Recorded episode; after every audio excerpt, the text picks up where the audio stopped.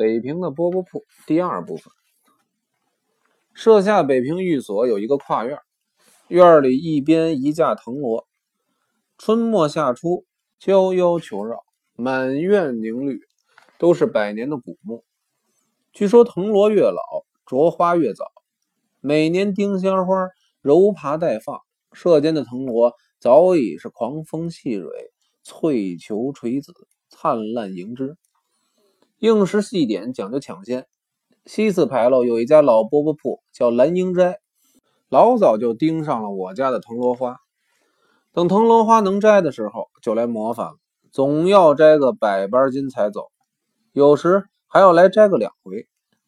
有一次，我到他柜上拿火腿去定做火腿饼，柜上为了表示好感，又另外给我包了二十个新出炉的酥皮藤萝饼，据说。是柜上用三十年的陈猪油烙的，结果放在瓷罐子里，足足过了大半年才吃，真的是没发霉没走油。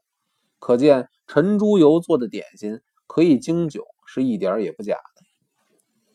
卖猪油的作坊大半都是汤锅的副业，汤锅铺集中在东四牌楼神路街多福巷一带，都是山东老乡。他们把猪油熬好。倒在陶土挂釉的大坛里，做上年月记号，就窖藏起来。有的院内宽敞，就在院内搭起大敞篷，一缸一缸的埋起来，只露缸口密封，放若干年都不会坏。油越沉，价钱越高。至于用什么法子可以让油经久不坏，那是一行有一行的秘密，他们就不肯说了。满洲点心的特色。不是用猪油、牛油，而是用奶油。饽饽铺所做的真正的满洲点心，自然是天骄妙计的饽饽桌子。所谓饽饽桌子，桌子算是祭器，跟元朝的大致相同，金漆镂绿，单户交错，分外讲究。御赐的饽饽桌子，一层一层的堆起来，要有二十一层。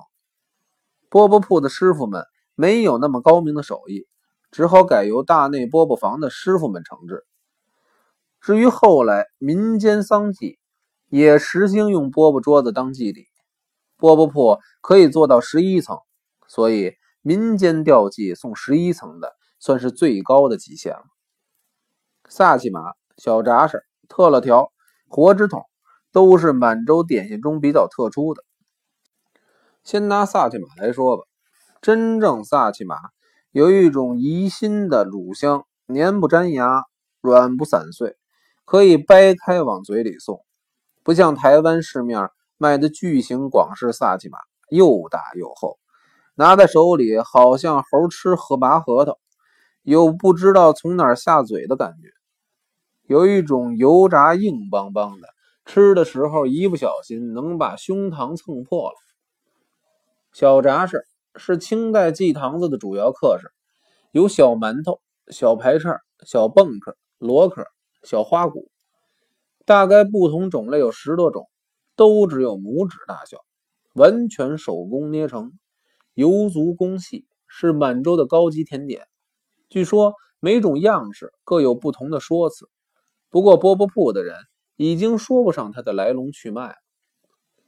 乐特条。是满洲人打猎时携带的一种干粮，形状像四方竹筷子一般粗细，只有筷子一半长。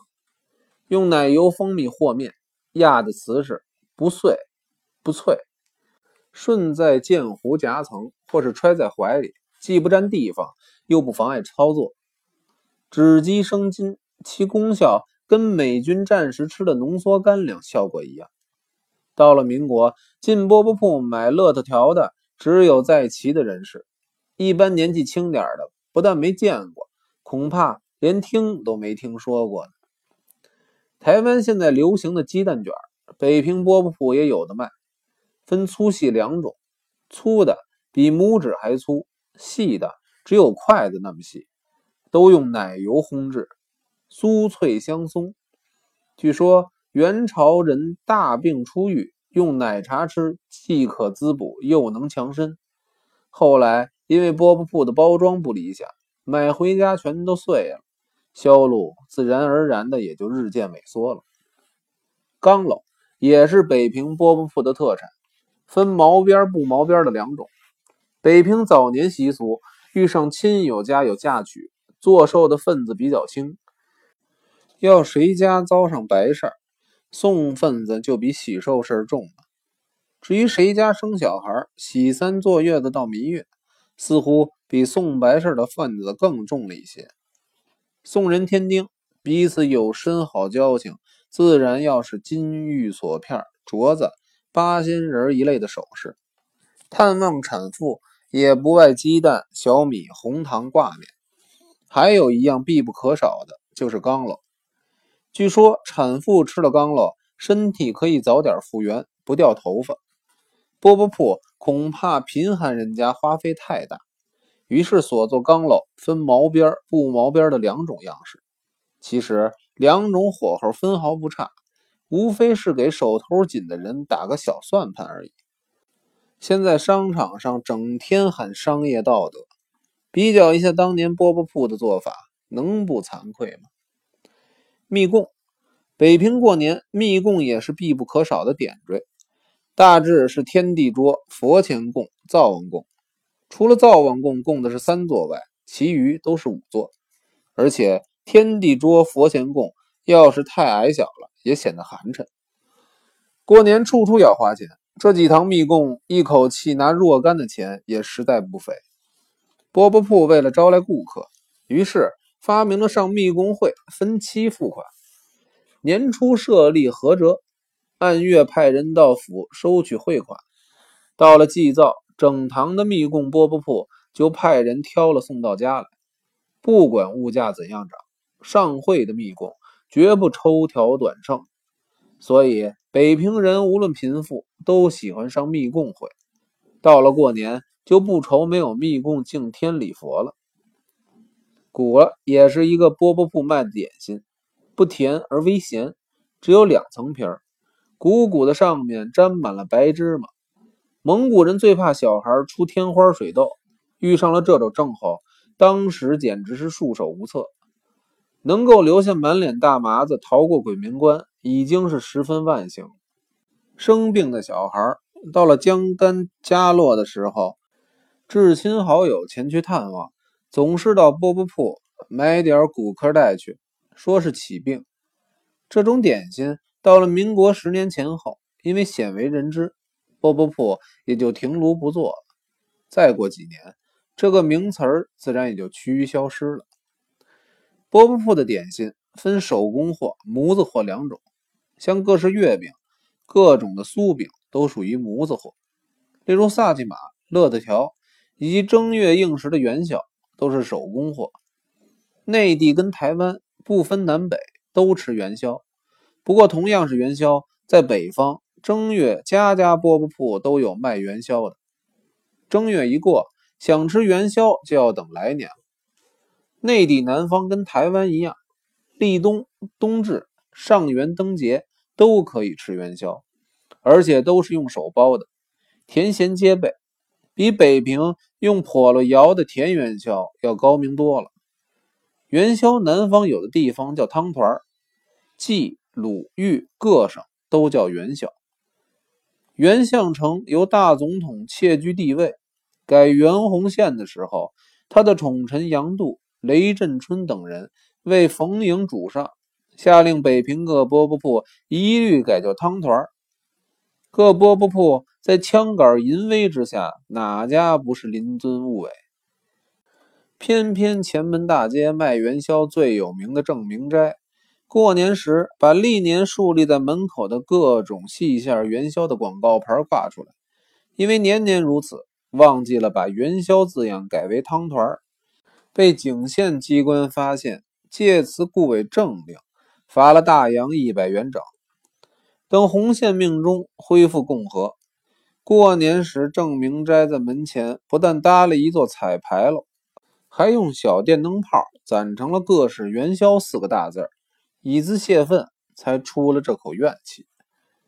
抗战胜利，笔者奉命于一东北，往北票参加陈泥掘窟工作。矿区被俄兵破坏的支离破碎，复旧工作异常棘手。员工伙食虽然整天鸡鸭鱼肉，可是烹烈恶劣，而且肮脏到不能下厨的程度。笔者知道北漂荒寒，又在节后，伙食一定很差，于是，在北平的饽饽铺买了五六斤萨其马，五令五六斤乐特条，装了两饼干桶，带到了北漂，以备不时之需。中午在办公室的一餐是锦州苹果萨其马，晚餐是自己动手炒鸡蛋加烧饼。好在一个月出差平均一次，总要到饽饽铺。买个二三十斤的点心带到东北去。后来饽饽铺可以用行侠济地，北漂煤矿一月很照顾蓝英、玉美两家，各二三百斤。想不到我反而变成了饽饽铺的大主了。我来台湾是在民国三十四年初夏，恐台湾饮食不合口味，于是也带了两大罐北平饽饽铺的各式甜点心。全当补充粮食。彼时台北除了有个绿园是福州饭馆外，其他各省口味的饭馆一个也没有。小酌大宴都在蓬莱阁、大中华、上林花、小春园的几处酒家。因为酒家去的次数多了，凡是有点名气的酒女都还熟识。家母舅喜欢逢场作戏，在每处酒家都收了几个干女儿。那时笔者。跟家母舅同住一日式庭院巨宅。有一天酒家公休，一些相熟的酒女一起哄，准备到我们的寓所玩一整天。我借此要写一个计划，躲到了图书馆去看书。等到傍晚回家，虽然客去人散，可是我那两大罐子北平细点，被那些出场美味的酒小姐们吃的是一干二净。我断了补充干粮。而九小姐们吃起萨琪玛，始终念念不忘。以后见面，愣是管我叫萨琪玛。一直到一九五一年左右，偶或到酒家吃饭，还有人叫我萨琪玛呢。看了朱君怡写的《大陆去来》，缅怀以往，把所知北平饽饽铺的点滴写出来，以示怀念。